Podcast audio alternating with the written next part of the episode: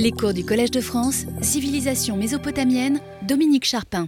Alors tout d'abord, je suis content de vous voir tous, puisque la semaine dernière, on était répartis entre deux amphis, et donc euh, il y a plus de la moitié d'entre vous que je n'ai pas pu voir et qui n'ont pas pu me voir directement. Euh, on pourra encore bénéficier de cet amphi sûrement la semaine prochaine. Après, euh, ça reste un peu plus compliqué comme perspective, donc euh, il faudra voir. Euh, mais si vous êtes fidèle encore la semaine prochaine, on pourra peut-être essayer de, de, voir, peut-être en déplaçant, si on peut encore bénéficier de celui-là. Je ne sais pas encore. C'était la première chose que je voulais vous dire. La deuxième chose également, c'est, vous avez dû noter que le 29 octobre, dans deux semaines, euh, je serai à Moscou donc, pour un colloque et par conséquent, euh, vous pouvez déjà euh, jouir de cette semaine comme ça correspond aux vacances scolaires. Peut-être même que ça arrange certains d'entre vous. Moi, je ne serai pas en vacances, je travaillerai, mais voilà. Donc, nous avons vu la semaine passée un certain nombre de, généralités à propos des temples mésopotamiens qui font l'objet euh, du cours de cette année. Et nous avons vu aussi ce que pouvait être l'histoire d'un sanctuaire particulier en combinant les données textuelles d'une part, les données archéologiques d'autre part, à travers le cas de, euh, du temple de Shamash, c'est-à-dire les Babars, à euh, Larsa. Et comme je vous l'avais indiqué la semaine dernière, je voudrais aujourd'hui commencer une série de leçons qui seront plus spécifiquement consacrées au personnel de ces temples. La religion mésopotamienne se caractérise par sa grande continuité du troisième au premier millénaire. Et cette continuité est en même temps une des difficultés de l'étude. Pourquoi? Parce qu'il y a des évolutions, en particulier dans l'organisation du culte ou le statut du clergé, mais ces évolutions, nous ne les voyons pas toujours très bien, soit que la documentation nous fasse défaut, soit que les anciens aient cherché à gommer euh, cet état de choses. Il faut avouer qu'on est encore très démunis pour les périodes les plus anciennes. Euh, pour le troisième millénaire, euh, nous avons des titres qui sont connus par les listes lexicales, on a éventuellement quelques documents, on a aussi des attestations de ces titres dans des textes littéraires sumériens méconnus par des manuscrits postérieurs, mais il faut bien avouer qu'il reste très difficile de proposer une image d'ensemble euh, du clergé, euh, aussi bien d'ailleurs que de l'histoire politique des plus hautes périodes. la deuxième difficulté qu'on a, donc, c'est le fait que les Mésopotamiens vivaient dans l'idée que leur civilisation était parfaite dès l'origine et qu'il ne fallait surtout rien transformer un texte qui a été découvert dans la bibliothèque du temple de Shamash à Sipar, dont on reparlera, bibliothèque dont on reparlera euh, par la suite, eh affirme que les différentes catégories de prêtres ont été créées par le dieu Marduk lui-même. Donc c'est un texte tardif qui date du moment où Marduk est euh, le chef du Panthéon et euh, le créateur de bien des choses. Ce texte est une lettre apocryphe qui est attribuée au roi de Babylone Samsuiluna, mais euh, dont on peut déceler le caractère euh, apocryphe à un certain nombre de, critères. Euh, je vous demande de me faire confiance sur ce point. Et dans ce texte, eh bien, il y a la dénonciation de crimes qui ont été commis par différents membres du clergé. Et donc, ce texte qui est prêté au roi Samsuiluna dit en particulier ceci. Ils ont établi pour leur Dieu des choses que leurs dieux n'ont pas ordonnées après que le grand seigneur Marduk, le suprême roi des dieux, prince de ses frères, a créé les dieux et l'humanité et leur a fixé leur destin, il, c'est-à-dire le dieu Marduk, a fait apprendre par l'exorciste Mashmashu pour la vie du peuple nombreux et par le lamentateur Kalou pour l'apaisement du cœur, les présages, les rites d'intercession et les lamentations. Et là, malheureusement, nous avons, comme vous le voyez sur la, copie, une grande lacune dans le texte. On aimerait bien savoir quels sont les autres éléments euh, de la religion et du culte qui ont été fixés par euh, Marduk à l'aube des temps. Euh, malheureusement, tant qu'on n'aura pas de manuscrits supplémentaires, on en a déjà deux pour ce texte, eh bien, on, ne saura pas. En tout cas, on voit qu'il y a l'affirmation d'une intangibilité des réalités du culte c'est le dieu Marduk euh, qui les a lui-même apprises euh, à différentes personnes et euh, il ne faut rien changer. Ceux qui veulent changer les choses eh s'exposent évidemment à être sanctionnés. Mais dans la réalité, ça c'est le discours, dans la réalité, on s'aperçoit qu'en fait les choses ont changé. Il y a des termes qui ont changé de sens euh, à travers les siècles, et inversement, il y a des réalités qui n'ont pas bougé, mais euh, les mots pour les désigner, eux, ne sont plus les mêmes. Ce qui est sûr en tout cas, c'est que si l'on pouvait euh, agir à l'aide d'une machine à, traverser le temps, et qu'on pouvait prendre un prêtre sumérien du troisième millénaire et le transplanter dans l'Essagil, le, grand temple de Marduk de Babylone, à l'époque de Nabucodonosor, euh, deux millénaires plus tard, il se serait certainement senti très dépaysé. Donc euh, il, est, il, est, clair qu'il y a des évolutions qui se sont euh, produites. Dans la séance d'aujourd'hui, donc, ce que je voudrais, c'est commencer par quelques problèmes de définition et ensuite euh, vous donner un panorama des sources disponibles pour l'étude de ce personnel des temples. Notre problème, c'est que dans l'antique Mésopotamie, la religion n'était pas un domaine que l'on peut facilement isoler comme elle l'est dans la plupart des sociétés modernes. Toute activité avait une dimension religieuse, et c'est ça qu'on étudiera en particulier euh, lorsqu'on verra les, les fonctions des temples. Alors, globalement, on peut dire que les anciens avaient le sentiment que leur vie dépendait d'êtres supérieurs, qu'ils appelaient les dieux, non seulement leur santé ou leur fertilité, mais aussi le succès de leurs entreprises de toutes sortes, euh, expéditions militaires, mais aussi euh, expéditions commerciales, et tout ça était décidé par les divinités. Donc il fallait se rendre les divinités favorables et donc pouvoir entrer en contact avec les dieux. Et donc on pourrait, dans un premier temps, définir les prêtres comme étant les spécialistes qui servaient d'intermédiaires entre les hommes et les divinités. S'agissant de la Mésopotamie ancienne, la plupart des auteurs ajoutent que les prêtres étaient avant tout responsables du culte et des soins donnés aux divinités. C'est le cas, par exemple, dans la synthèse récente, euh, rédigée en allemand par euh, Walter euh, Salaberger et Fabienne Hubert-Vullier, donc priester, prêtre, dans le Real Lexicon der Assyriologie, qui donne des, des, articles synthétiques très utiles bien souvent. Et donc, eux précisent que voilà, les prêtres sont avant tout responsables du culte et des soins donnés aux divinités. Mais il y a d'autres catégories de prêtres au sens large qui n'étaient pas liés à des temples, on y reviendra, comme les devins par exemple, ou qui, rattachés à un temple, ne jouaient pas directement un rôle dans le culte, et il nous faudra apprécier euh, ce phénomène. Par exemple, vous avez des portiers, vous avez des brasseurs, vous avez des artisans, vous avez aussi tout un personnel que nous aurions tendance à qualifier d'administratif, y compris au sommet de la hiérarchie du temple. Et donc, tout le problème, c'est d'arriver à voir quel statut ont exactement ces gens euh, qui ne correspondent pas vraiment à notre conception de prêtre, mais qui en fait jouaient bel et bien un rôle, et parfois très important, dans le temple. Autre point de discussion, euh, on a parfois souligné que les prêtres n'avaient pas l'exclusivité des actes cultuels, notamment parce qu'il revenait aux pères de famille de s'occuper des offrandes aux morts, ce qu'on désigne euh, souvent sous le terme euh, discutable de culte des ancêtres, et de façon plus précise, s'agissant de la Mésopotamie, c'est ce qu'on appelle le rite du kispum. Alors, euh, c'est ce que disent par exemple Salaberger et, Hubert Vullier dans, cet article, euh, mais si l'on regarde de près les choses, la formule qui est prononcée lors de cette cérémonie, elle ne s'adresse pas aux divinités, elle s'adresse aux morts. Voici un exemple qui est la formule connue pour, euh, l'avant-dernier roi de la première dynastie de Babylone, et à la fin, vous avez Venez, mangez ceci, buvez ceci, et bénissez alors, le roi Mitsaduka, mais euh, on peut transposer cela euh, dans le cadre familial, euh, le, père de famille. Le roi ici n'agit que comme membre de la famille royale. Et donc, il me semble qu'on ne peut pas parler ici de contact, de contact direct avec les divinités.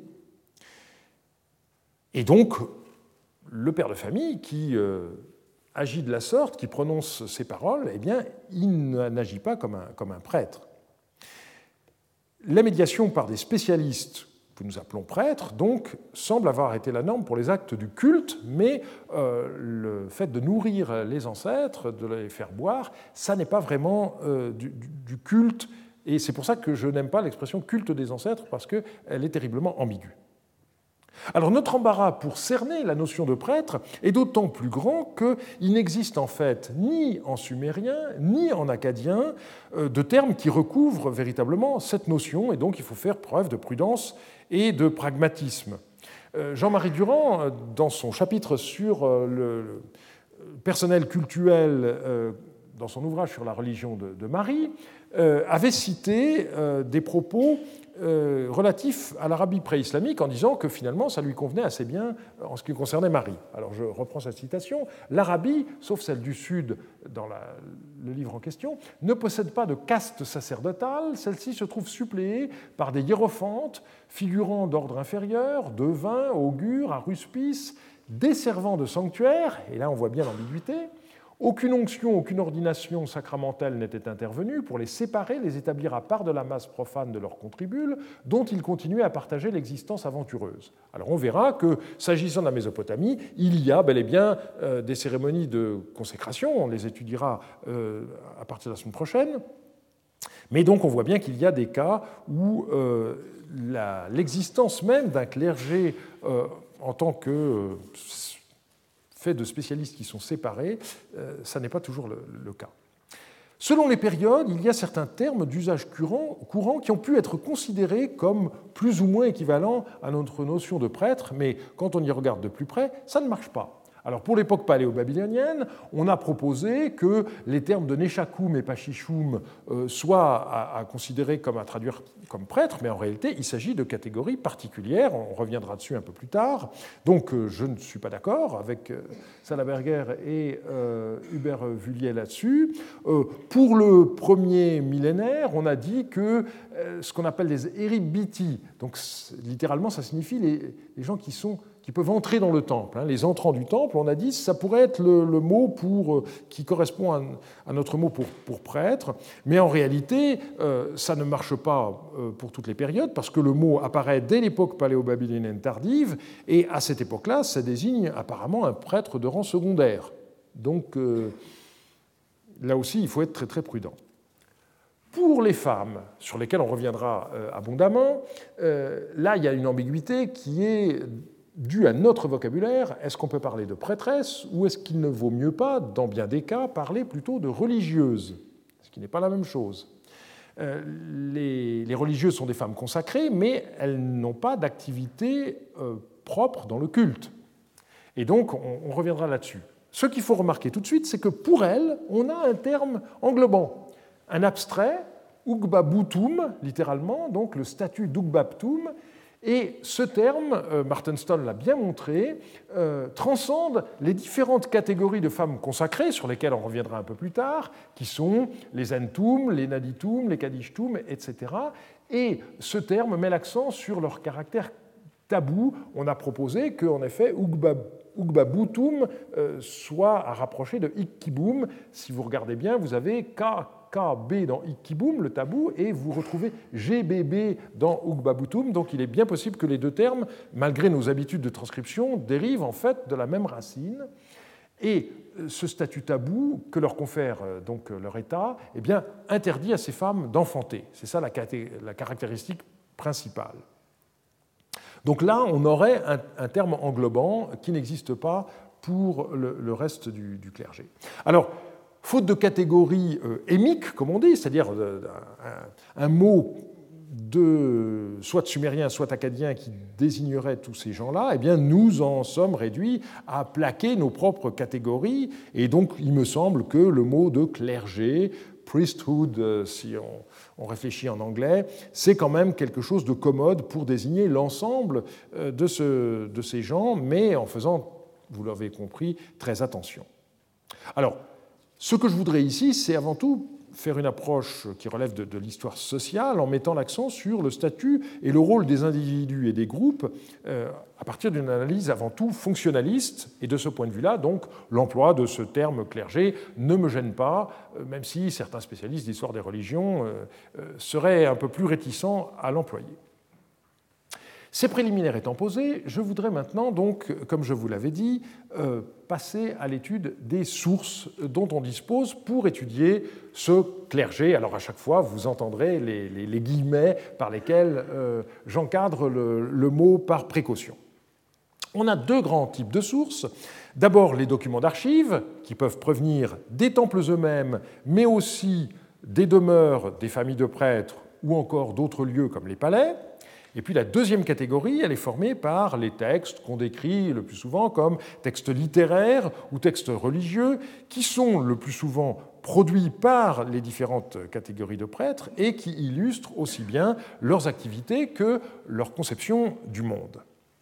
Les archives, pour commencer, euh, une bonne partie des documents d'archives provient des fouilles anciennes mal documentées ou encore de fouilles clandestines, mais heureusement, il y a aussi des cas dans lesquels le contexte archéologique est bien connu. Et là, on doit souligner un paradoxe on s'attendrait à ce que la majeure partie euh, des informations relatives au personnel cultuel proviennent des temples dans lesquels ils officiaient, et ça n'est pas le cas. En fait, les maisons dans lesquelles ils résidaient avec leur famille ont fourni euh, énormément de renseignements sur leur statut et leurs activités. Donc on va voir d'abord les temples et ensuite les archives euh, des maisons. En ce qui concerne les temples, pour euh, l'époque présargonique, donc 24e euh, siècle en, gros, eh bien, il y a un temple qui est particulièrement bien connu, c'est celui de la déesse Bawa à Girsou, l'antique Tello, mais malheureusement, les quelques 2000 tablettes qui sont issues des archives de ce temple ne proviennent pas des fouilles régulières. Alors, j'ai parlé dans ma leçon inaugurale de la découverte de, Tello et de la fouille par les Français à partir de 1877, d'abord sous la houlette de Sarzec et ensuite sous celle de, de Cros. Mais euh, malheureusement, euh, ces fouilles ont eu lieu par intermittence, et entre les périodes euh, de fouilles officielles, eh bien, les, gens qui avaient euh, été embauchés sur ces euh, fouilles ont continué à fouiller pour leur propre compte, et donc c'est comme ça qu'ils sont tombés un jour sur ce temple de, de Bawa, et les tablettes se retrouvent maintenant éparpillées dans un grand nombre de musées. Autre cas, mais qui a été euh, moins prolifique, quelques centaines de tablettes qui proviennent du temple d'Inanna dans la ville de Zabalam, euh, donc euh, plus au, nord-ouest, qui ont été publiées par Powell en 1978. Là encore, ce sont des fouilles clandestines. Pour l'époque d'Akkad, donc euh, immédiatement postérieure, eh bien, euh, malheureusement, nous n'avons pas euh, d'archives de temple en, place. Nous avons des textes très intéressants qui concernent les cours, donc qui est le temple d'Enlil dans la ville de Nippur, qui ont été retrouvés par les fouilles de la fin du XIXe siècle et qui ont été pour l'essentiel publiés par Westenholz. donc des fouilles officielles cette fois, mais il faut bien avouer que à part le fait qu'on est sûr que ces tablettes ont été trouvées à Nippur, eh bien, euh, c'est à peu près la même chose que si les tablettes euh, provenaient de fouilles irrégulières, parce que euh, les méthodes de l'équipe, dirigée notamment par, Peters, dans ces années d'avant la de la fin du XIXe siècle euh, sont absolument terrifiantes. Vous pouvez voir le récit que Parot en donne dans Archéologie mésopotamienne, euh, tome 1, Les étapes, ou plus récemment dans les actes de la 35e rencontre archéologique internationale de Philadelphie de 1988. C'est assez terrifiant.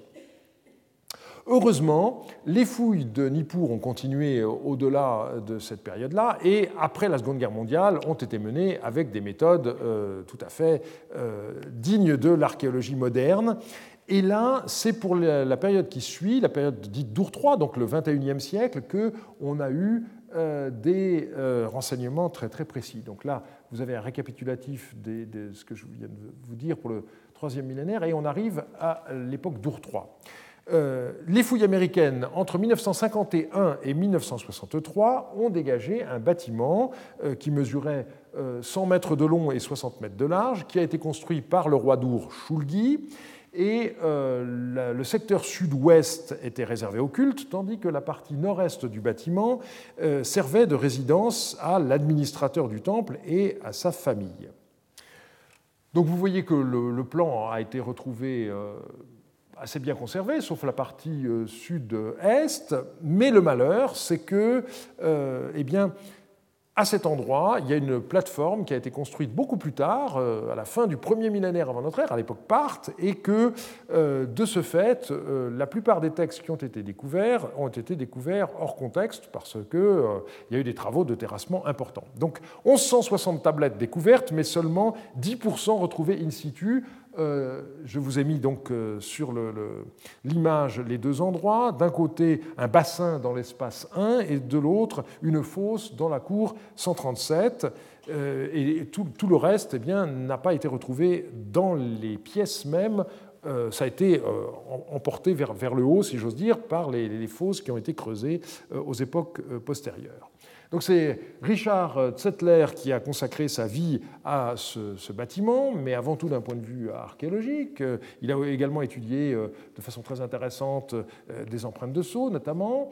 Euh, il a étudié la famille des administrateurs de ce temple, et à l'heure actuelle, les textes sont en cours d'édition par Robert Biggs. Voilà une vue où on, peut constater la superposition considérable des, 14 couches. Euh, donc vous avez ici le temple du début du troisième millénaire qui a été retrouvé, euh, le niveau d'Our 3 est, au-dessus, et puis euh, on, voit bien donc les, niveaux récents qui ont recouvert l'ensemble. C'est une stratigraphie tout à fait impressionnante. Autre temple de l'époque euh, de la troisième dynastie d'Our euh, qui est, connu, c'est à Eshnouna, donc dans la vallée de la, de la Diyala, un temple qui a été voué euh, au roi divinisé Choussine. Alors c'est particulièrement intéressant parce que c'est le seul temple voué à un, roi divinisé qui soit connu dans toute l'histoire de la Mésopotamie. Et par chance, on a une étude absolument remarquable de Clemens Reichel, donc il a repris la formule Le roi est mort, euh, vive le roi, n'est-ce pas? Et il, a étudié euh, ce, temple et le devenir de ce temple après la, mort du roi. Euh, c'est quelque chose de tout à fait intéressant. Et pour ceux qui souhaitent, euh, sur la page Academia de Clemens Reichel, vous pouvez télécharger librement euh, l'article. De même d'ailleurs que sur le site euh, de l'Université de Chicago, on peut télécharger l'ensemble de ce recueil. Donc ceux qui sont intéressés par les questions de divinisation royale, il y a toute une série d'études très intéressantes dans, dans cet ouvrage et ça fait partie des choses tout à fait remarquable de la part de l'Arlington Institute que de mettre à la disposition de tous gratuitement euh, la plupart des publications sous forme numérique. Voilà donc euh, deux exemples de temples pour euh, l'époque de la troisième dynastie d'Our. Si on redescend, si on continue dans le temps, on arrive à l'époque paléo-babylonienne, et là, la situation est un peu plus favorable. Ça n'est pas le cas, malheureusement, pour euh, un des temples les plus importants, le temple de Shamash à Sipar Yahurum, euh, donc tel de Abu Habba. Euh, là, ce temple, il faut reconnaître, est essentiellement connu par des archives extérieures au sanctuaire, découvertes en grande partie au XIXe siècle. On aura l'occasion d'en reparler. Deuxième exemple, ce sont les archives de l'Eshumesha de Nippur. Euh, là encore, elles ont été trouvées dans un contexte secondaire. Marcel Sigrist a écrit une étude sur les tablettes de ration, ce qui se dit satukum en babyloniens euh, qui ont été retrouvés. Donc il y a plusieurs centaines de textes qu'il n'a pas véritablement publiés, mais euh, qu'il a étudiés et à partir desquels il a fait des, tableaux, euh, d'une façon qui n'est pas forcément très satisfaisante, comme l'avait souligné Krauss peu après la, publication. Et c'est aujourd'hui Nicole Brich qui reprend l'ensemble de cette documentation et qui devrait donc en donner une, publication définitive. Donc là, on, on aura recours à ces tablettes parce que la répartition des offrandes lorsqu'elles sont redistribuées au personnel du temple eh bien, fait qu'on a des énumérations très précises du personnel et on essaiera de voir comment ce personnel est euh, réparti par les gens qui tenaient ce type de compte. On a aussi plus au sud, euh, donc euh, voilà pour les Shumesha de, de Nippur, pardon, j'ai une photo en trop. On a aussi à l'ARSA les archives de l'Ebabar, auxquelles j'ai fait allusion la semaine dernière. Euh, donc, euh, malheureusement, euh, là encore, ce sont des tablettes qui n'ont pas été retrouvées dans leur emplacement primitif, puisque vous vous rappelez qu'on les a retrouvées réutilisés euh, après avoir été mis au rebut dans les reconstructions d'époque cassite. Et ces textes sont pour la plupart encore inédits. Ils ont été mentionnés par Daniel Arnaud dans différents articles et en, dernier lieu par sa contribution dans les mélanges UO, où il cite un certain nombre de, de ces textes. Donc ça permet d'en avoir une idée. Encore plus au sud, nous avons le, le temple de l'Ekishnugal, qui est le temple du dieu Lune, qui s'appelait Nana en sumérien et Sin en acadien. Et ces archives, elles ont été en, bonne partie conservées dans ce qu'on appelle le Ganun Mar. Alors, euh, le fouilleur Woulet en a fait un nom propre, mais en réalité, ça veut dire le grand entrepôt. Et ce grand entrepôt, eh bien, il a donné beaucoup de textes qui ont été en particulier publiés par Figula dans Irak, par euh, Darnell Loading dans euh, JCS. Et puis le dernier ouvrage, c'est celui de euh, Jeremy Black et de Gabriela Spada dans Isaba 19. Et là encore, je signale que cet ouvrage est téléchargeable sur la page Academia de Gabriela Spada. Donc n'hésitons pas à faire un bon usage de toutes ces ressources numériques. Alors, euh, ces tablettes, là encore, euh, sont des tablettes qui sont en fait mises au rebut. Et euh, il reste quelques dizaines de tablettes réparties sur un siècle, et donc on peut espérer que ce qui nous a été préservé est représentatif de l'ensemble, mais vous voyez bien qu'on n'a qu'une toute petite partie de ce qui a existé. Si on quitte le sud de, l'Irak pour aller vers le nord-est, dans la vallée de la Diyala, eh bien, vous voyez que euh, nous avons ici, j'espère que ça se voit bien, hein, la, ville de, Bagdad, euh, donc, qui aujourd'hui est devenue euh, une métropole absolument énorme, vous avez ici donc euh, le, cours de la, la, Diala avec euh, des sites qui ont été fouillés par les Américains euh, dans les années 30. vous avez sur le site de Rafadja Toutoub des archives trouvées dans le temple de Sin, mais qui semblent être plutôt les archives de la grande prêtresse plutôt que les archives du temple en tant qu'institution. Euh, et vous avez un cas plus privilégié qui est celui du temple de Kititum, donc euh, à euh, Nereptum pour son nom ancien, Ishali pour son nom moderne.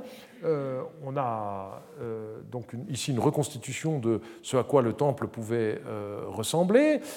on y reviendra plus tard. Et surtout, on a la chance donc que deux campagnes de fouilles entre 1934 et 1936 ont permis de bien connaître ce bâtiment, donc, qui a à peu près la même taille que le temple de Nippur dont j'ai parlé tout à l'heure, 110 hein, mètres de long sur 75 de large.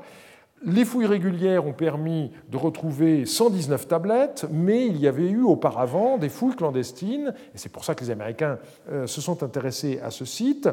Et si on ajoute donc euh, ces tablettes euh, qui ont été achetées en particulier par l'Oriental Institute de Chicago, qui a mené les fouilles ensuite, eh bien, au total, on a un corpus d'à peu près 350 textes qui datent des dernières décennies de l'histoire de ce temple et qui finit donc avec le roi d'Eshkuna, Ibalpiel II, vers 1765.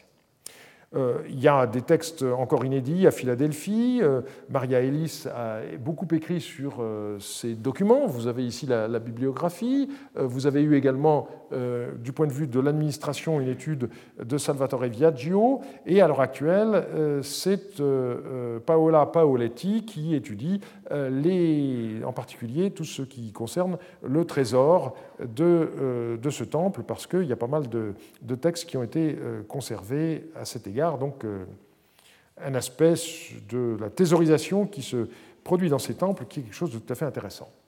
On quitte euh, le nord-est et on va tout à fait à, l'ouest, cette fois en Syrie, euh, en Syrie à l'époque où ça a été fouillé, aujourd'hui en Turquie, puisque le site de Tel Achana, l'antique Alalar, a été le lot de consolation de Woulet après qu'il ait dû quitter Our en 1933. Euh, je vous avais parlé de ça euh, euh, dans ma leçon inaugurale en disant qu'on dépendait des, quelquefois aussi des changements dans les lois des antiquités. Donc c'est le moment où André Parot a dû quitter l'Irak et le site de Larsa pour aller à Marie. Il faut dire que Woulet a eu moins de chance que Parot, parce que est un site très intéressant, mais il n'y a pas fait des découvertes d'une même ampleur que ce que Woulet que ce que, donc Boulet n'a pas fait les mêmes découvertes que ce que Parot trouvait au même moment à Marie. Et en plus, les, fouilles donc ont commencé avant la Seconde Guerre mondiale, à l'époque où la région euh, faisait partie de la Syrie. Vous savez que euh, la France euh, avait essayé d'éviter que la Turquie ne rejoigne l'Allemagne et donc on a plus ou moins fait cadeau du Sanjak d'Alexandrette euh, aux, Turcs, de sorte qu'en 1949, quand Woulet euh, a voulu euh, poursuivre, reprendre les, fouilles du site, eh bien, il a eu comme interlocuteur la, direction des antiquités de, Turquie et non plus celle de Syrie. Les Syriens ne nous ont jamais pardonné la chose et on peut le comprendre. Alors voilà une vue euh, aérienne euh, du site de Alalar, euh, dont la, fouille a, repris récemment. Et donc vous avez une étude de, Jacob Lauinger, publiée récemment. Mais il faut bien dire que les textes qu'on a retrouvés dans ce temple d'Ishtar à Alalar sont un petit peu décevants parce qu'on s'aperçoit que les documents sont en fait relatifs à la gestion de stocks d'argent qui appartenaient au palais. Alors c'est intéressant pour la thématique du rapport entre palais et temple, là aussi on y reviendra, mais pour le fonctionnement même du temple, c'est euh, quelque chose de plus décevant. On passe maintenant à la deuxième moitié du deuxième millénaire, avec donc les deux grands ensembles de la Babylonie et de la Syrie. En ce qui concerne la Babylonie, eh bien, toujours les fouilles américaines de Nippur de la fin du XIXe siècle, on a 12 000 textes de l'époque cassite, mais qui sont en grande partie inédits, qui ont été travaillés par euh, Brinkman pendant euh, longtemps. Euh, ses élèves continuent à, s'y intéresser. et le drame, c'est que ces textes n'ont pas de contexte archéologique précis, couvre une période de 120 ans, donc euh, du milieu du XIVe au troisième quart du XIIIe siècle, et on y trouve euh, des informations intéressantes sur l'administration du temple d'Enlil, qui à l'époque était confié à un personnage qui portait donc ce titre de Chandabakum.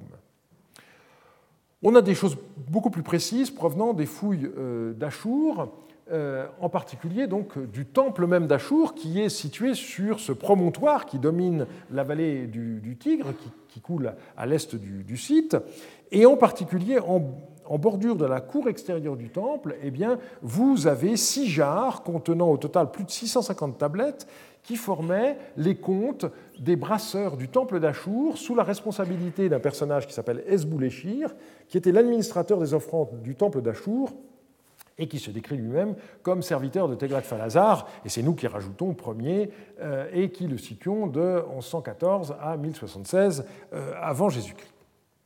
Alors là, c'est un, euh, lot de textes extrêmement intéressant, non seulement sur euh, la façon dont euh, les offrandes étaient organisées, mais aussi d'un point de vue plus général pour la façon dont les différentes provinces devaient contribuer au culte du dieu national. Et donc, pour définir la Syrie proprement dite, ces textes sont également tout à fait intéressants. Pour le premier millénaire, eh bien, euh, en Assyrie, on a de nombreuses données qui ont été synthétisées euh, par Brigitte Menzel euh, dans un ouvrage qui a reçu un accueil mitigé. Vous y avez tout, mais c'est assez difficile d'accès. Ce n'est pas non plus toujours exempt de, tout reproche. Alors, de façon plus précise, en ce qui concerne les archives des temples, vous avez des textes qui ont été trouvés dans le temple de Nabou à Kalrou, j'en reparlerai à propos des, textes de bibliothèque qui ont été aussi retrouvés dans ce bâtiment. Et puis vous avez euh, à Balawat également des tablettes économiques qui ont été euh, retrouvées, donc les deux publiées par Barbara Parker. Dans le temple d'Achour, vous avez également des archives, notamment qui contiennent des copies de décrets royaux relatifs euh, aux offrandes. Donc ça, c'est quelque chose de tout à fait intéressant. Mais euh, une partie importante des informations, en fait, se trouve rédigée dans les temples, mais retrouvée ailleurs. Il s'agit de la correspondance. Et vous avez en particulier donc euh, l'ouvrage de Cole et Maquiniste sur les lettres de prêtres au roi à Saradon et à Surbanipal dans SA 13, euh, c'est très intéressant. Donc vous avez à la fois euh, des prêtres d'Achour, à une époque où Achour n'est plus la capitale, hein, euh, et puis vous avez aussi des prêtres d'autres temples dans la ville de Kalrou et dans d'autres villes. Vous avez même des lettres écrites par le Shangou du temple de Marduk à Babylone au roi assyrien pour la période où l'empire assyrien a englobé la Babylonie. Donc là, il y a des choses tout à fait intéressantes et, comme souvent, la correspondance bien, nous donne des anecdotes qui sont tout à fait éclairantes sur les réalités du culte. En Babylonie même, eh bien, on a euh, des, euh, des, archives de temples euh, très importantes qui couvrent ce qu'on appelle maintenant le, grand sixième siècle, c'est-à-dire la période qui va depuis la création de l'empire néo-babylonien par Nabopolassar en 626 jusqu'au début du règne de Xerxès, au moment où la plupart des archives de temples s'arrêtent, c'est-à-dire 484. Donc, on déborde assez largement sur euh, les périodes, euh, disons, dernier quart du 7e siècle, tout le 6e siècle, et puis euh, le début du 5e. On a énormément de, textes, mais la difficulté, c'est que, là encore, ce sont des documents qu'on trouve dans les grandes collections, mais qui n'ont pas de contexte archéologique connu. Et donc, le problème que posent ces archives de temple, c'est de savoir s'il y avait vraiment une documentation administrative organisée. Et on doit dire que euh, les avis sur la question divergent. Alors, les deux grands ensembles, donc, c'est les Anaduruk. Vous avez beaucoup de travaux, dont ceux de Christine Kleber, que j'ai cités ici. Vous avez également l'autre ensemble, qui est encore plus nombreux. Pour les, les Anaduruk, vous avez à peu près 8000 textes au total euh, publiés. Euh, et euh, en ce qui concerne les babards de, Sipar, vous avez beaucoup plus que cela. On estime qu'il y a à peu près 70 000 tablettes qui ont été retrouvées, dont 32 000 actuellement cataloguées et encore moins publiées. Et donc la question est de savoir si on a affaire à des archives de temples vraiment organisées ou bien des archives plus parcellaires. C'est compliqué. Le cas le mieux connu, c'est euh, celui de, euh, alors, pardon, euh, dont on reparlera tout à l'heure, celui de Borsipa, mais ça provient d'archives familiales, donc c'est la raison pour laquelle j'en parlerai plus tard. En ce qui concerne le plus grand temple de la Babylonie du premier millénaire, le, les Sagiles de Babylone, eh bien, malheureusement, on n'a pas ces textes parce que euh, les couches correspondantes sont encore enfouies à une grande profondeur et que, euh, en réalité, euh, les Allemands n'ont procédé qu'à des sondages d'ampleur très limitée. Toutes ces archives ont livré en majorité des documents de nature administrative, donc qui se renseignent en premier lieu sur l'organisation matérielle des temples, si on sait reconstituer les séries, si on sait les interroger habilement, on peut en tirer des informations très riches, mais euh, il est bien évident que euh, une bonne partie de ce que nous savons sur le clergé provient donc des maisons privées qu'ils habitaient et euh, qui ont donné beaucoup de textes.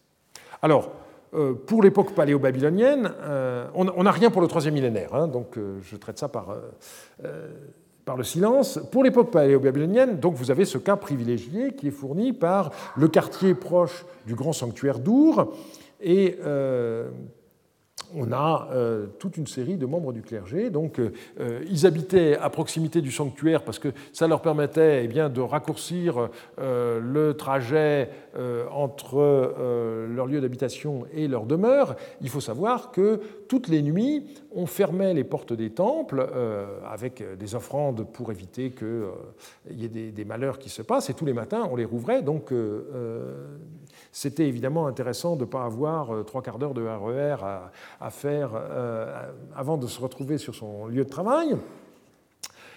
Et euh, ce qui est intéressant aussi, c'est que clairement, il n'y avait pas une division très stricte entre les documents que l'on était censé garder chez soi, qui concernaient la, la vie de la famille à proprement parler, et puis les documents qui concernaient au contraire le travail on a des, mélanges qui sont très heureux puisque euh, on, a euh, des archives qui concernent la vie du temple, qui sont retrouvées chez euh, les membres du clergé, et puis, quand on a de la chance aussi, des textes religieux.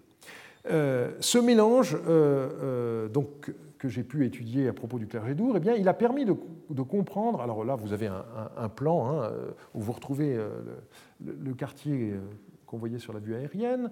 Euh, ce mélange donc dans le Cadour a permis de bien comprendre ce qui s'est passé à Uruk. On a découvert euh, avant la Seconde Guerre mondiale euh, ce qui a été baptisé par les Allemands le Altbabylonische Scherbenloch, hein, la, fosse au tesson, au pied de la ziggourate, dont vous avez ici une vue, et euh, qu'est-ce qu'on a retrouvé? On a retrouvé euh, des textes, euh, un mélange de textes religieux dans, cette fosse, de documents administratifs qui sont datés du règne de Rimsin, et puis beaucoup de scellements également. Et sur ces scellements, on a pu reconstituer les, sceaux d'une famille de, purificateurs Ishipu, dont on reparlera plus tard. Donc tous ces textes sont des textes d'exorcisme, des textes scolaires aussi, et en fait, on peut comprendre que, en réalité, on a retrouvé dans cette fosse quelque chose qui devait venir de la maison de ces prêtres, exactement comme ça a été le cas, mais retrouvé in situ à Our. Donc là, euh, c'est quelque chose de tout à fait intéressant.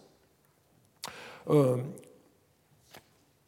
on a aussi euh, la, maison de, de à d'air qui s'est révélée très intéressante, mais euh, moins pour les informations euh, proprement euh, religieuses que pour les informations administratives. Et tout récemment, on a eu la découverte de, des textes de Dourabi Eshour.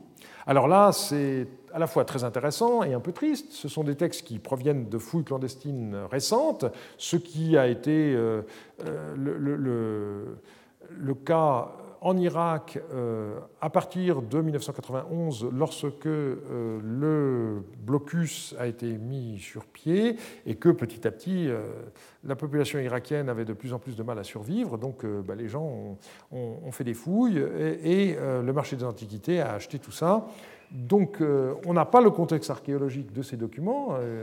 Il y a un volume qui a déjà été publié, il y en a d'autres qui sont en cours de, de préparation, mais c'est tablettes sont extrêmement intéressantes parce qu'on voit qu'il est question du personnel cultuel contraint de quitter la ville de Nippur euh, en raison d'invasion pour se réfugier dans un endroit qui s'appelle Dour Abieshur, donc Fort Abieshur, qui est une ville qui est nommée d'après euh, le nom du, roi de Babylone, petit-fils de Hammurabi.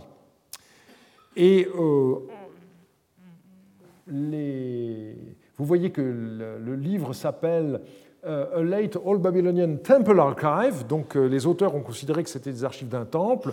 Euh, personnellement, je ne suis pas du tout convaincu. Je crois beaucoup plus qu'il s'agit des archives qui sont issues d'une ou plusieurs maisons habitées par des membres du clergé. J'en ai pas la preuve, encore une fois, malheureusement, ces textes ne proviennent pas d'un contexte archéologique connu. Pour le premier millénaire, donc, euh, on a euh, guerre d'archives appartenant au clergé dans les villes assyriennes. En revanche, on en a en Babylonie. Euh, Michael Yursa a recensé pas moins de 35 archives de prêtres qui proviennent de Sipar, de Babylone et d'autres villes. Et le lot le plus intéressant, certainement, c'est celui du temple de Borsippa, voué au dieu Nabu, donc qui s'appelle l'Ésida, et qui a fait l'objet d'un travail absolument remarquable de la part de euh, Caroline Wertzeger.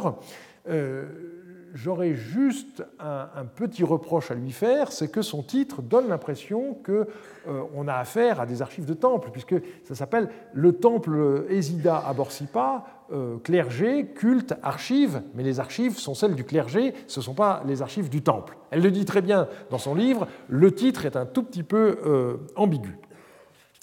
Et euh, en réalité, c'est un tout petit peu plus compliqué que ça, même parce qu'on s'aperçoit que dans les temples néo-babyloniens, il y a un, endroit où le clergé a le droit de déposer ses affaires. Ça s'appelle un choutoumou, et elle suppose que c'est dans ces, sortes de, petites pièces qui étaient réservées aux, membres du clergé qu'on a retrouvé les archives. Donc c'est à la fois euh, des archives euh, personnelles du clergé, mais c'est retrouvé vraisemblablement à l'intérieur du temple. Enfin, la dernière catégorie, donc, ce sont les autres archives. J'y ai fait allusion tout à l'heure. Euh, on a des archives, notamment découvertes dans les palais, qui nous donnent beaucoup d'informations sur le personnel religieux, qu'il s'agisse d'Ebla au troisième millénaire, ou de Marie au deuxième millénaire, ou encore de Ninive au premier. Euh, je n'insiste pas, on aura l'occasion de euh, voir tout cela par la suite. Deuxième catégorie de sources, donc les textes littéraires et religieux. Et donc là, on retrouve la même dichotomie que pour les documents d'archives. Qu'est-ce qui provient des temples même? Qu'est-ce qui provient des maisons du clergé? On va le voir. Alors en ce qui concerne les bibliothèques de temples, eh bien, on a commencé par euh, euh, une sorte de supercherie de la part de Hilprecht, qui, euh, chargé de la publication des textes découverts à Nippur à la fin du XIXe siècle, eh bien, a fait croire qu'on avait découvert The Temple Library of Nippur, la bibliothèque du temple de Nippur. En réalité, euh, la suite de la fouille euh, du site a montré qu'on a affaire à des tablettes scolaires qui ont été découvertes dans euh, cette partie du site qu'on appelle Tablet Hill, parce qu'il suffisait de fouiller pour trouver des tablettes, ce qui est sympathique. mais le problème est que, une fois ces tablettes ramenées, notamment à Philadelphie, eh bien, on a prétendu qu'il s'agissait d'une bibliothèque de temple, alors qu'en fait il s'agit de tablettes scolaires retrouvées dans les maisons des maîtres et souvent mises au rebut. Et il y a une étude très intéressante de Eleanor Robson, parue dans la revue d'Assyriologie en 1995, euh, qui a repris en dernier lieu cette question d'une façon très intéressante. Un problème un peu analogue s'est euh, posé plus récemment à propos du soi-disant temple M1 euh, d'Emar, donc un site qui a été fouillé en raison de la mise en eau euh, du barrage de, Tapka sur euh, le haut Moyen Euphrate. Et euh, donc le, site se présente comme ceci de nos jours, avec le lac Assad qui a monté, mais la maison M1, enfin le temple M1, comme il avait été appelé par les fouilleurs, est, toujours dans la partie du site qui n'a pas été envahi par l'eau, parce que l'eau n'a pas atteint le niveau que l'on estimait au, départ. Et L'analyse architecturale euh, laisse penser qu'il s'agit plutôt d'une maison, d'une part, et l'épigraphiste de la mission, Daniel Arnaud, dès 1980, avait décrit la découverte, hein, plus d'un millier de, tablettes et de fragments, comme la bibliothèque d'un devin, et cette définition a été confirmée par l'étude récente de euh, Mathieu euh, On a, ces deux exceptions mises à part, retrouvé d'authentiques bibliothèques de temples. Alors à Ninive, on a un gros problème parce qu'on ne sait pas qu'est-ce qui vient des palais et qu'est-ce qui vient du temple de, Naboo. Mais, comme je vous l'ai dit tout à l'heure, en ce qui concerne le site de Kalrou, hein, qui euh, aujourd'hui s'appelle Nimroud, eh bien, on a retrouvé quelque chose d'intéressant. Donc voilà un plan général de l'acropole du site, avec l'emplacement euh, du temple de Naboo à côté de ce que les Anglais ont appelé le The Burnt Palace, le palais brûlé, donc tout à fait à l'autre bout euh, de la ziggourate. Hein, la, ziggourate euh, est, ici, le, grand palais sud-ouest est, là. Donc vous avez le palais du gouverneur ici, le palais brûlé ici, et vous avez ce temple de Naboo qui est ici. Donc voilà une, vue aérienne du site qui est assez nette hein, et où j'ai gardé la même orientation que dans le plan précédent. Les traces du, temple aujourd'hui sont un peu floues. Hein. Ce sont des fouilles des années 50, donc on, ne voit plus euh, avec autant de détails. Et voici le plan euh, de ce temple de Nabu avec la pièce qui s'appelle NT12. Hein. NT, c'est Nabu Temple, et ensuite 12. Et eh bien, dans cette pièce-ci, on a découvert euh, donc faisant face à la cella de Nabu, qui est, qui est ici, donc de l'autre côté de la, de la cour, une euh, bibliothèque qui a sans doute été créée lors de la rénovation du temple par le roi assyrien Adad-Nirari III vers 800. Alors, cette bibliothèque, elle a eu un double malheur. D'abord, euh, la destruction euh, de la ville au moment de l'invasion des Mèdes et des Néo-Babyloniens entre 616 et 612, mettant fin à l'empire néo-assyrien. Et puis, malheureusement, à l'époque euh, perse-achéménide, vous avez des gens qui sont installés au-dessus et qui ont creusé des fosses, et ces fosses ont achevé d'endommager gravement ce qui subsistait de cette bibliothèque. Alors, on a quand même des beaux restes qui ont été publiés dans euh, le volume CTN5 par euh, Wiseman et Black, mais par rapport à ce qui a pu exister, ce ne sont malheureusement que des épaves. alors on a également plusieurs centaines de textes de bibliothèques découverts dans le temple d'Achour à Achour, avec un mélange de textes qui remontent à l'époque médio-assyrienne et d'autres qui sont d'époque néo-assyrienne. Et là, on a à la fois des textes lexicaux, mythologiques, divinatoires, des incantations. C'est un ensemble intéressant. En ce qui concerne la Babylonie, un des exemples les intéressants, mais qui n'est pas vraiment une bibliothèque, c'est le cas du temple de Nabucharare à Babylone. En fait, ce qu'on a retrouvé provient de contextes secondaires de remplissage entre deux sols euh, dans deux pièces de ce temple, euh, qui a été reconstitué donc par les, Irakiens. Hein. Vous avez une partie qui est authentique et puis une partie qui est une reconstitution. Et on a retrouvé au total plus de 1500 tablettes scolaires, donc réutilisées comme matériaux de construction, mais elles sont intéressantes parce qu'on y trouve des dédicaces au dieu Naboo, et ces tablettes donnent une très bonne idée de l'apprentissage scribal à l'époque néo-babylonienne. Alors, pour une véritable euh, euh, tablette de bibliothèque de temple, eh bien, il faut aller euh, dans les babars de Sipar. Voilà un plan de l'ensemble du site, avec euh, donc euh, le grand temple de les babars qui occupe tout cet espace. Et si on se rapproche, eh bien, on s'aperçoit que dans ce, bâtiment, donc, qui a été fouillé pour l'essentiel au XIXe siècle, et dont la fouille a été reprise par les Irakiens dans les années 80, il y avait une toute petite pièce voyez, elle est ici, qui heureusement avait échappé à Rassam lorsqu'il fouillait avec des moyens assez expéditifs au XIXe siècle.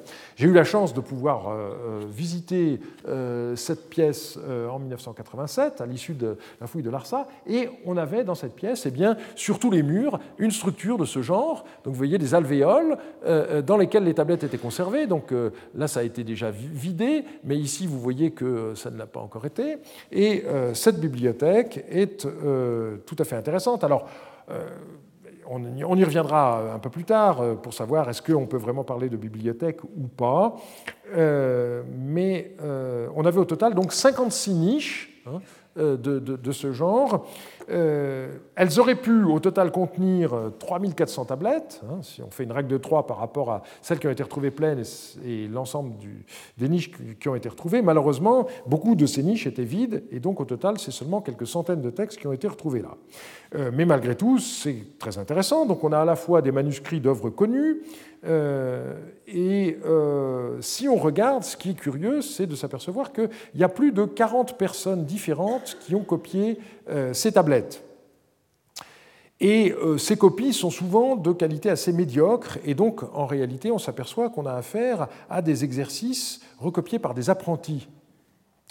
Euh, alors on a essentiellement euh, plus d'un quart qui est formé par des textes divinatoires, on a 12% de ces textes qui sont des lamentations, on a euh, près d'un quart qui sont les inévitables textes lexicaux, qui faisaient partie de la formation euh, des scribes, et euh, malheureusement, ce qu'on aurait pu espérer d'une bibliothèque de temple, comme les rituels, comme des œuvres célèbres telles que l'épopée de, de, Gilgamesh ou autres, eh bien, ces textes sont absents. Donc, on voit bien que ce qu'on a retrouvé là, euh, qui est impressionnant. C'est une des seules fois, il y a un autre exemple que je vous montrerai un peu plus tard, euh, où on voit une, vraie bibliothèque. Hein. Euh, eh bien, ça ne correspond pas du tout à l'idée que nous nous ferions a priori des bibliothèques des temples, parce que nous aurions tendance évidemment à projeter l'image des monastères médiévaux, conçus comme des centres de savoir aussi complets que possible. Ça n'est pas le cas. On a affaire ici au rassemblement dans une pièce aménagée à cet effet de manuscrits ayant été copiés par des membres du clergé local, le plus souvent lors de leur formation, et euh, ces gens-là ont très bien pu garder à domicile d'autres tablettes, et ça, on ne l'a pas retrouvé. Donc ce n'est pas une bibliothèque de référence à laquelle euh, les membres du clergé auraient eu recours dans l'exercice de leur profession, et ça, ça semble bien être une réalité qui n'a pas euh, existé. On reviendra sur cette question euh, plus tard. Dernière bibliothèque de temple, la bibliothèque de l'Essagil à Babylone, elle est très tardive. Elle est connue par de nombreuses tablettes conservées au British Museum, mais là encore qui n'ont pas de contexte archéologique de sorte que la reconstitution qui en a été présentée conserve un caractère assez hypothétique. Alors les bibliothèques privées maintenant, euh, donc les maisons du clergé contenait assez souvent ce que les archéologues appellent souvent des bibliothèques, euh, je préfère pour ma part utiliser le terme de fonds de manuscrits, parce que si on veut être strict, une bibliothèque, c'est une collection d'ouvrages classés. Et dans ces fonds de manuscrits, en réalité, euh, il n'y a aucun classement. Euh, donc, le, terme qu'emploient les médiévistes de fonds de manuscrits me paraît plus juste. Et bien souvent, ce qu'on trouve, ce sont un mélange entre des exercices qui datent de la période de formation euh, euh, des membres du clergé, d'une part, et puis d'autre part des, copies d'œuvres qui sont plus directement liées à leur rôle religieux. Alors, la volonté de réunir un corpus aussi complet que possible d'un genre spécifique, euh, c'est quelque chose d'intéressant et qui a été retrouvé, euh, un exemple a été publié récemment dans euh, ce document qui est en fait une lettre sans adresse qui commence par énumérer sept titres d'œuvres en sumérien de 1 à 7 et le texte se poursuit avec une traduction modifiée que j'ai proposée récemment. Telles sont les lamentations balag que j'ai. Ce que je n'ai pas, fais-moi porter ces lamentations balag. Donc on a affaire à euh, vraisemblablement un lamentateur Kaloum qui écrit à un collègue pour, en lui disant voilà euh, la liste de, ce que j'ai et euh, envoie-moi tout le reste. donc c'est quelque chose de tout à fait intéressant.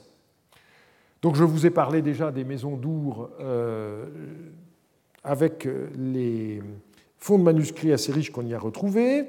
Malheureusement, pour la ville de Larsa, on en a retrouvé aussi, mais ce sont les clandestins qui les ont retrouvés, donc on n'a pas le contexte archéologique et on n'a pas la liaison avec les archives familiales, ce qui est très euh, dommage. Euh, on a des cas dans lesquels on a des bibliothèques privées qui ont été versées à des bibliothèques royales. C'est surtout connu pour la Syrie du premier millénaire. Euh, notamment les confiscations qu'Assurbanipal a pu faire après la révolte de la Babylonie euh, en 648. Ça a été étudié notamment par Parpola et plus récemment par Frame et George.